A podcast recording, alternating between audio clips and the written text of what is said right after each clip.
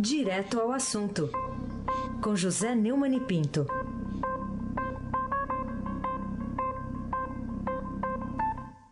E a vida segue. Bom dia, Neumann. Vida segue. Bom dia, Raíssen Abac, o craque. Bom dia, Camila Tulinski. Bom dia, Almirante Nelson. Oi, é o pedalinho, tchau, querida. Bom dia, meu caro amigo Moacir, evangelista Biasi. Bom dia, a família Bonfim, Emanuel, Alice, Isadora. Bom dia, ouvinte da rádio Eldorado, FM 107,3. Raíssa Abate, o craque. Muito bem. Neumann que costuma mandar e-mails para mim nas cores vermelha e preta. Estou aqui, aqui. Tô com os e-mails aqui, vermelho e preto. O, o Neumann, o, o novo ministro da Secretaria de Governo, que é o deputado Carlos Marum, vai virar ministro hoje, né? Decidiu manter como seus assessores lá na pasta aliados do ex-ministro Gedel Vieira Lima, que está preso, e do ex-deputado Eduardo Cunha, que está preso, os dois do PMDB, os dois presos na Lava Jato. O que significa isso, hein? O Marum vai ser empossado hoje, como você falou. Em cerimônia no Palácio do Planalto, marcada para as 5 horas da tarde, a hora em que morrem os toureiros. Vamos manter com certeza o Carlos Henrique, tudo indica, também a Ivani, que é uma pessoa de nossa estrita confiança, disse o Marum ao Estadão Broadcast. Ele se referia a Carlos Henrique Sobral, Ivani dos Santos, chefe de gabinete e secretária executiva da Secretaria de Governo, respectivamente. Os dois estão nos cargos desde maio de 2016, quando Gedel Vieira Lima, o carainho da Odebrecht, assumiu a secretaria. Por pressão do PMDB, eles continuaram nos postos, mesmo na gestão de Antônio Embaçaí, do PSDB Bahia. Eu até falei isso várias vezes aqui. Né? O Antônio Embaçaí era uma figura isolada lá na, na secretaria. Fez muita força para ficar, não ficou, mas Sobral e Ivani ficaram. Eles, Sobral e Ivani, trabalham com o Gedel desde quando o PMDB era deputado federal. Os dois também assessoram Gedel quando ele foi assessoraram o Gedel quando ele foi nomeado ministro da Integração Nacional durante o segundo mandato do ex-presidente Luiz Inácio Lula da Silva do PT. Depois de deixar o governo, Ivani passou a trabalhar na liderança do PMDB na Câmara. Em 2015, quando Eduardo Cunha assumiu presidente da Câmara, Sobral foi nomeado especial assessor, assessor especial da casa. Além de Ivani Sobral, o presidente Michel Temer mantém outros aliados de Eduardo Cunha no governo. Um deles é o advogado Gustavo do Vale Rocha, que, como todo mundo sabe, é o principal assessor jurídico lá da Secretaria do Governo, é o grande advogado lá no Palácio do Temer. Foi nomeado para o Temer, para o, pelo Temer para o cargo de subchefe para assuntos jurídicos da Casa Civil da Presidência da República. Ele foi indicado pela Câmara dos Deputados para integrar o Conselho Nacional do Ministério Público do biênio de 2015 a 2017, que está acabando. Nesses últimos dias, eu tenho dito e insistido aqui que a substituição de Gedel, sua posterior prisão, o aparecimento de 51 milhões de reais no apartamento na Graça, em Salvador, comprometendo Gedel, o Carainho, o irmão Lúcio, na lista do propinoduto da Odebrecht, conhecido como Bitelo, que eu já expliquei aqui que é um jogo de castanha, o Bitelo é a castanha maior que você tem que derrubar. É, deputado da base de governo do Temer, e a mãe deles, Dona Marluce, em cujo é, closet era o dinheiro era contado pelo Jovem Cunha, segundo o próprio declarou ao Ministério Público Federal, em nada tinham alterado o poder do clã, no núcleo duro do poder do Planalto.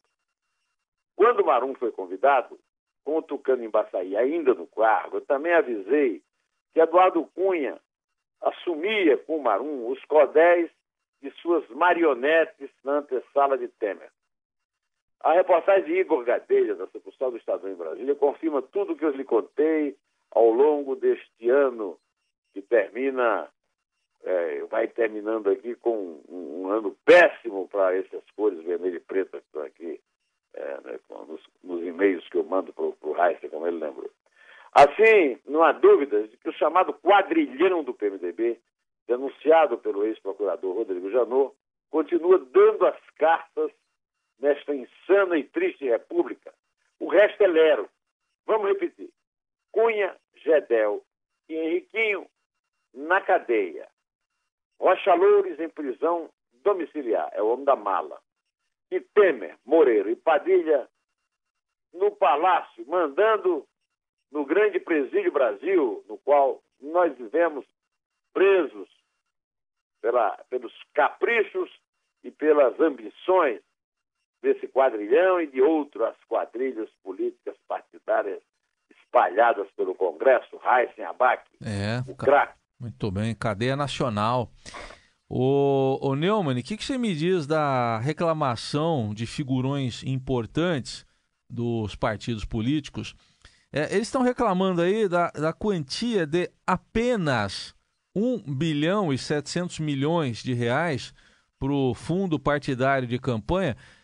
É, é, é, pouco essa merreca aí? 1 bi 700? Já que falávamos de quadrilhão, vamos aos fatos. O que é que o quadrilhão opera? Ontem à noite, por acordo, o Congresso aprovou o orçamento da União de 2018. A proposta foi elaborada por um deputado do Centrão, o deputado Cacaleão, do PP da Bahia, e já incorporou a previsão de crescimento de 2,5% do PIB. Está contando com o ovo no fiofó da galinha. Ela prevê ainda um salário mínimo de 965 reais para 2018. O orçamento total chega a 3 trilhões e 500 bilhões entre receitas e despesas. A maior despesa é com a Previdência Social, que, como você sabe, está com a reforma adiada sine day, como se dizia em Campina Grande, misturando inglês e latim. Ao todo, o orçamento aumentou a despesa do governo para o próximo ano em 5 bilhões. Só. O orçamento de 2018 chega a 3 trilhões e meio, incluindo o pagamento do serviço da dívida. Apesar das pressões, a proposta fixou o fundo eleitoral em 1 bilhão e 700 milhões de reais, como os parlamentares haviam acertado durante a tal da reforma política, que está na moda desde que o Eduardo Cunha, o caranguejo da Odebrecht, mandava e desmandava na Câmara dos Deputados, conduzindo inclusive o impeachment da Dilma. Além de 1 bilhão e 700 milhões para o fundo eleitoral, Cacá manteve a destinação de 888 milhões e 700 mil para o chamado fundo partidário, que já existe e cujo valor foi enviado pelo Executivo e mantido em seu parecer e inovou ao destinar 250 milhões para a implantação do voto impresso nas próximas eleições, que foi uma exigência da tal reforma eleitoral aprovada este ano. O deputado apresentou seu parecer final anteontem. Cacalhão disse que definiu o valor do fundo eleitoral com base na lei aprovada pelo Congresso e sancionada por Temer. Essa lei cria o Fundo Especial de Financiamento de Campanhas, batizado de Fundão, que vai ser abastecido por valor equivalente a 30% do valor total das emendas parlamentares de bancada prevista para 2018 e ainda de recursos equivalentes à compensação fiscal que era dada até agora às emissoras de rádio e televisão pela veiculação de propaganda partidária, equivocadamente chamada de propaganda gratuita, que não tem nada de gratuita. É, as emissoras estão é, sendo é, premiadas com é, renúncia fiscal, né? em anos não eleitorais. Segundo os dados da Comissão Mista de Orçamento, do total de 1 bilhão e 700 milhões, 1 bilhão e 300 é o valor equivalente a 30% das emendas de bancada. E os 400 milhões restantes será o que as emissoras deixarão de receber. Esse valor de 400 milhões é uma estimativa feita pelo Tribunal Superior Eleitoral e aceitada, acatada, aceita e acatada pelo relator. Os 400 milhões são apenas uma estimativa e o relator Rigor já colocou por conta própria, com base em valores de anos anteriores. Mas há pressões para que a verba aumente, porque a redação da lei eleitoral 13.487 de 2017 fala em valores equivalentes. Eu avisei isso na época que ela foi aprovada. tanto no caso das emendas, como no caso da compensação fiscal das emissoras. As emendas de bancada são aquelas emendas dentro do orçamento da União que os parlamentares destinam para os governos estaduais e municipais. O Cacalhão disse que colocou o valor na legislação, que não recebeu pressão nenhuma, pedido nenhum para aumentar o valor. Mas esse fundo eleitoral não está no teto de gastos. E se chegar um pedido, ele diz que vai ter que analisar. Analisar. Gostou da, do verbo? O verbo é analisar. A seu lado, ele não analisa, analisa. O, o deputado Cláudio Cajado, do Dentro da Bahia, admitiu que há sim um movimento para aumentar o valor do fundo que vai financiar campanhas de política em 2018. O fundo foi criado com apoio principalmente do PMDB e do PT, anote aí, com a justificativa de não há mais financiamento empresarial de, de campanha. O Cajado disse que acha pouco 1 bilhão e 700 milhões. Acha que poderia ter pelo menos 2 bilhões e 200 milhões, 2 bilhões e 300 milhões. Ele fala em bilhão como se achasse em árvore. Né? Nas reuniões fechadas da Comissão Mista de Orçamento, vários deputados cobraram aumento da verba, alegando que a imprensa chegou a calcular em 2 bilhões o valor do fundo na época da aprovação da reforma política que os parlamentares já estão sendo criticados mesmo, então é aprovar logo o aumento. É, é, esse é o verbo, é, é, é essa é, é, o lema, esse é o lema desse tipo de tunga, meu amigo Reis. Nos bastidores, segundo uma reportagem que foi publicada pelo jornal o Globo, o presidente nacional do PMDB, o senador Romero Jucá, que andou na, na, nos títulos dos jornais, porque andou falando besteira sobre a reforma da Previdência, e teve a orelha puxada no Planalto, e que é especialista em orçamento, é apontado como artífice da proposta, mas ele não confirma a ideia de apresentar um destaque nesse sentido. O fundo para a campanha é a prova de que continua tudo como dantes no cartel de Abrão. Eu disse cartel, eu não disse quartel. É, não é quartel, é, é cartel. O, o, ditado é no quartel de Abrão, mas graças a Deus é remota qualquer chance de intervenção militar.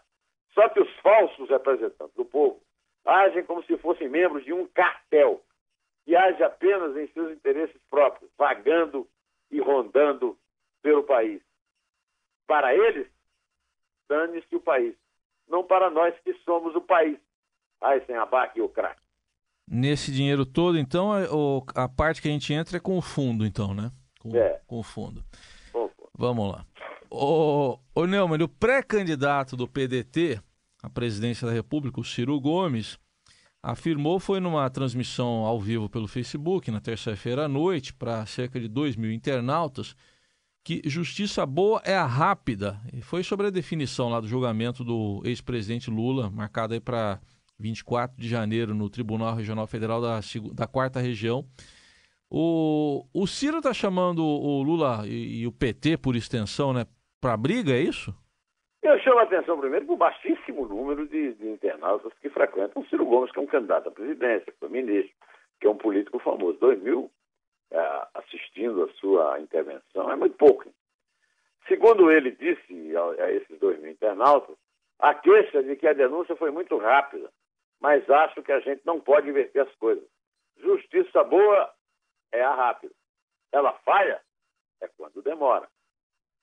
Disse ele e eu concordo. A transmissão ao vivo do Ciro Gomes acabou bombardeada por seguidores do pré-candidato ao Planalto Jair Bolsonaro, que teceram comentários de todos os níveis ao adversário político. O, o Ciro é bom nesse negócio de, de, de, de briga de baixo nível. Os comentários também foram rebatidos por internautas contrários a Bolsonaro, apelidados de bolsomitos. Durante 38 minutos, Ciro recebeu 4.900 comentários, o que também não é assim, uma grande coisa, né? Para o caso dele. Teve seu vídeo compartilhado 1.700 vezes. O, o Ciro está coberto de razão, é claro, não há dúvida quanto a isso. Só tenho a dizer que o ex-governador do Ceará encarnou o próprio conselheiro Acácio, o símbolo do óbvio ululante criado por essa Queiroz. Tem um momento da vida, Raiz, que até os políticos profissionais são obrigados a parar de mentir e falar a verdade. Foi esse o momento de Ciro, pelo visto. É claro que o pessoal do PT não gostou. Mas e daí, Raíssen Abac e o craque? Pois é, não gostou, mas uh, vamos seguir nesse assunto aqui também, né, de, de uma certa forma, porque esse não parece ser o momento aí de, de o ex-presidente Lula, que resolveu vir a público dizer que se for culpado não quer ser candidato. Será que agora ele, é, ele não sabe mais é, se ele é culpado ou não? O que, que significa esse, esse se? Pois é, né? É, esse se aí é bastante eloquente, apesar de ser uma palavra, uma preposiçãozinha de duas letras, né? É, um dia depois do Tribunal Federal Regional da Quarta Região, lá de Porto Alegre, marcar para daqui a um mês e dez dias, né? 24 de janeiro, o julgamento do ex-presidente Lula na Operação Lava Jato, o petista declarou que é inocente, que não abre mão de sua honra, que caráter não se vende em supermercado, que sua resistência não é feita em causa própria, mas para o PT, pelo PT, com o PT. É, ele disse numa reunião das bancadas do PT da Câmara e do Senado, em Brasília, ontem, que já que desmoralizaram a política, os partidos, eu fico muito puto que a classe política não reaja. Eu faço minha resistência, não é por mim, não, é pelo PT. Pois é, o Lula, todos nós sabemos, foi condenado pelo juiz Sérgio Moura nove anos e meio de cadeia por corrupção, lavagem de dinheiro em primeira instância, em 12 de julho. No caso do triplex da praia de Astúrias, no Guarujá. Aí ele foi a Brasília e pediu para que os petistas ergam a cabeça para vencer a batalha diante das acusações contra ele e o partido. O discurso, que durou aproximadamente 10 minutos, serviu para o Lula afirmar que há uma tentativa de impedir que o PT volte ao poder. Essa tentativa começou, viu, Heisen, na eleição é, do ano passado para os municípios, quando o PT levou uma surra homérica. Ou seja, a tentativa de impedir que o PT volte ao poder, ela começa por decisão do cidadão, do eleitor, que é a alma da democracia, que é onde é que é quem exerce a livre e espontânea vontade do voto. O Lula, que é presidente de honra do PT, disse que não quer que os petistas tenham um candidato escondido na sua candidatura, ou seja, um candidato que não que participa do pleito só para não ser preso. Por enquanto é o que ele está fazendo. Além do mais, todo mundo já sabe, os advogados dele já disseram, que ele vai apresentar todas as, todos os, os recursos possíveis. Né? O, o, Joaquim Falcão, que é um especialista da, da Faculdade de Direito é, do, da Fundação Getúlio Vargas, lá no Rio, escreveu um artigo brilhante no Globo.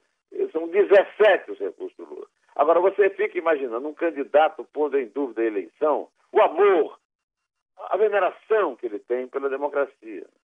A cada instante ele vem com alguma novidade para vender para os seus projetos, que acredita em qualquer lorota que ele conta. A polícia investiga por vários crimes de muitas naturezas. O Ministério Público denunciou.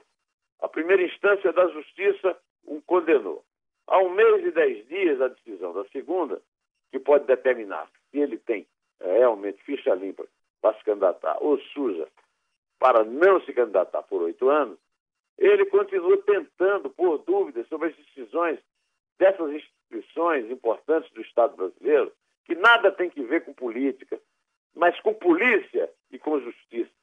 Não há uma tentativa de desmoralizar a política. Os políticos se desmoralizaram por tudo o que fizeram, como, por exemplo, o que eu acabei de falar aqui em relação à questão dos fundos de campanha de partido, né? que é pegar o nosso dinheiro e queimar, já que eles não conseguem mais se expor com tanta facilidade aos propinodutos das empresas que usam o Estado como se fossem departamentos dela, extensões do departamento de propina, departamento de operações estruturadas, como diz a, a, a Odebrecht.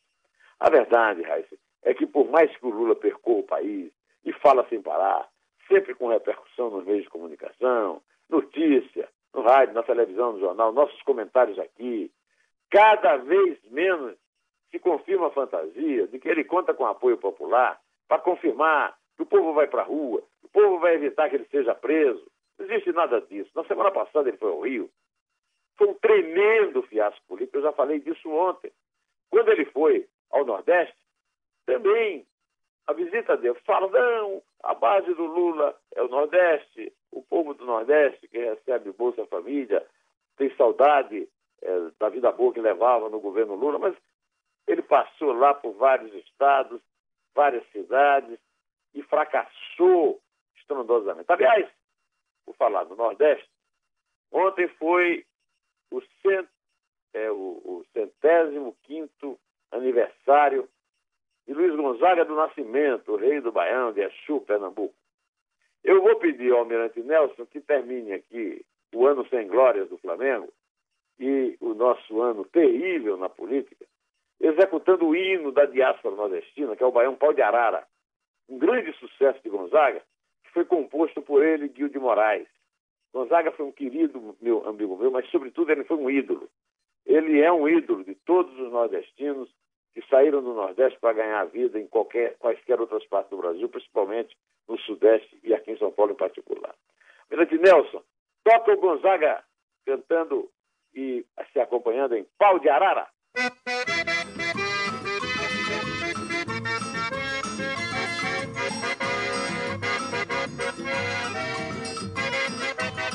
Quando eu vim do sertão, seu moço do meu bodocó a malota era um saco e o cadeado era um nó. Só trazia a coragem e a cara, viajando num pau de arara. Eu penei, mas aqui cheguei. Eu penei, mas aqui cheguei. Trouxe um triângulo, um trouxe um gongue, trouxe um zabumba. Dentro do matulão. Você conhecia essa palavra malota? Ah, senhora. Malota. Vamos lá. É, o, o Rodrigo Loures, lá no Nordeste, não é o homem da mala, é o homem da malota. Ah, da malota. Malota é a mala. É malota. Eu também vim de malota. Hum. Malota e cui pra cá. É Vamos aquela, contar? aquela meio quadrada, né? Não é, não é tão É, redondinha. é, era bem, é, assim, bem dura. Bem durinha, né? Marrom. eu- eu- eu- meu pai teve uma marrom dessa aí. Nossa. É, uma malota. Vamos lá. Vamos contar então, é isso? Vamos contar o jeito. Vamos contar então. É três. É dois. É um. Em pé. Um triângulo, trouxe um gongue, trouxe um zabumba. Dentro do matulão. Shot, maracatu e baião eu trouxe no meu matulão